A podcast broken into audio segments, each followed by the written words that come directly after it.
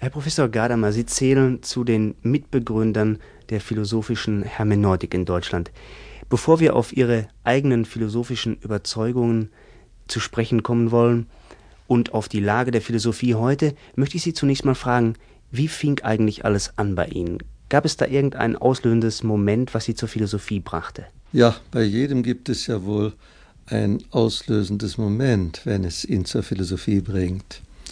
Und so war mein erster Anstoß, äh, ganz mich der Philosophie zu widmen, einfach der starke Eindruck, den ein vorzüglicher Lehrer der neukantianischen Philosophie in Breslau, Richard Hönigswald, auf mich ausübte. Das war eine so geschliffene und präzise Form des Vortrages, dass ich durch ihn die Fächer, die ich eigentlich zu studieren begonnen hatte, Germanistik, Kunstgeschichte und solche Dinge, nicht gleich wichtig länger finden konnte. Was faszinierte Sie an der Philosophie? War es die exakte Begrifflichkeit oder waren es die Ideen? Ich denke, man kann es nicht ganz trennen.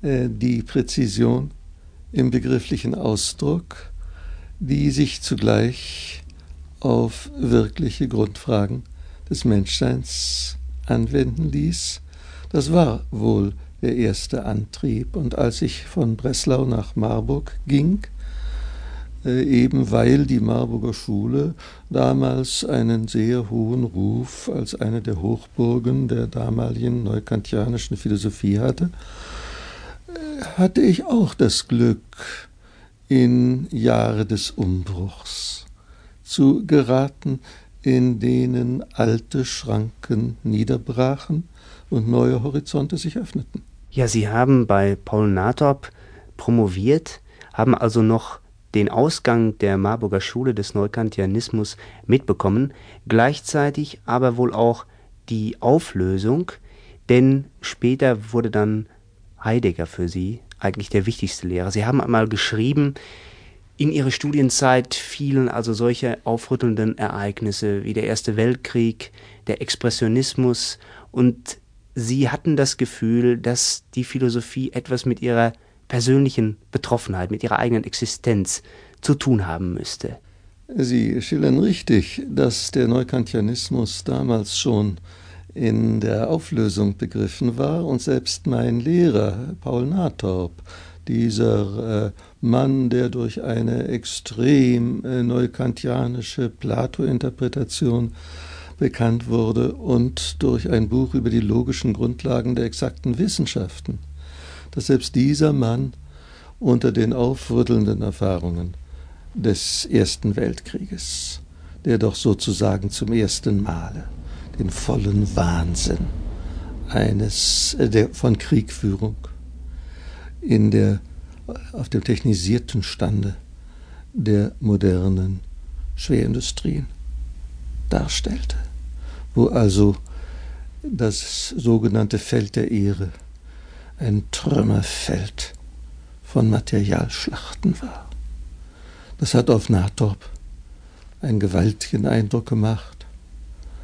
Er hat sehr tiefe, mystische und religiöse Seiten in sich sprechen lassen. Und ähnlich war es auch bei anderen, die aus dem Kriege zurückkamen. Wir waren als Ganze eine orientierungslose deutsche Gesellschaft. Und dass dann die Jugendlichsten unter ihnen, zu denen ich zählte, im Besonderen Orientierungsfragen verfolgten und sich an dem bloßen Ererben gewohnter kultureller Traditionen nicht Genüge tun konnten. Das ist doch eigentlich sehr begreiflich. Wenn Sie äh, erwähnen, und das ist natürlich richtig, dass dann Heidegger für mich eine ganz entscheidende philosophische Begegnung wurde, so hatte das eine gewisse Vorgeschichte, indem ich in diesem Marburg des Neukantianismus und seiner Selbstauflösung im Grunde doch immer einen unbefriedigten darstellte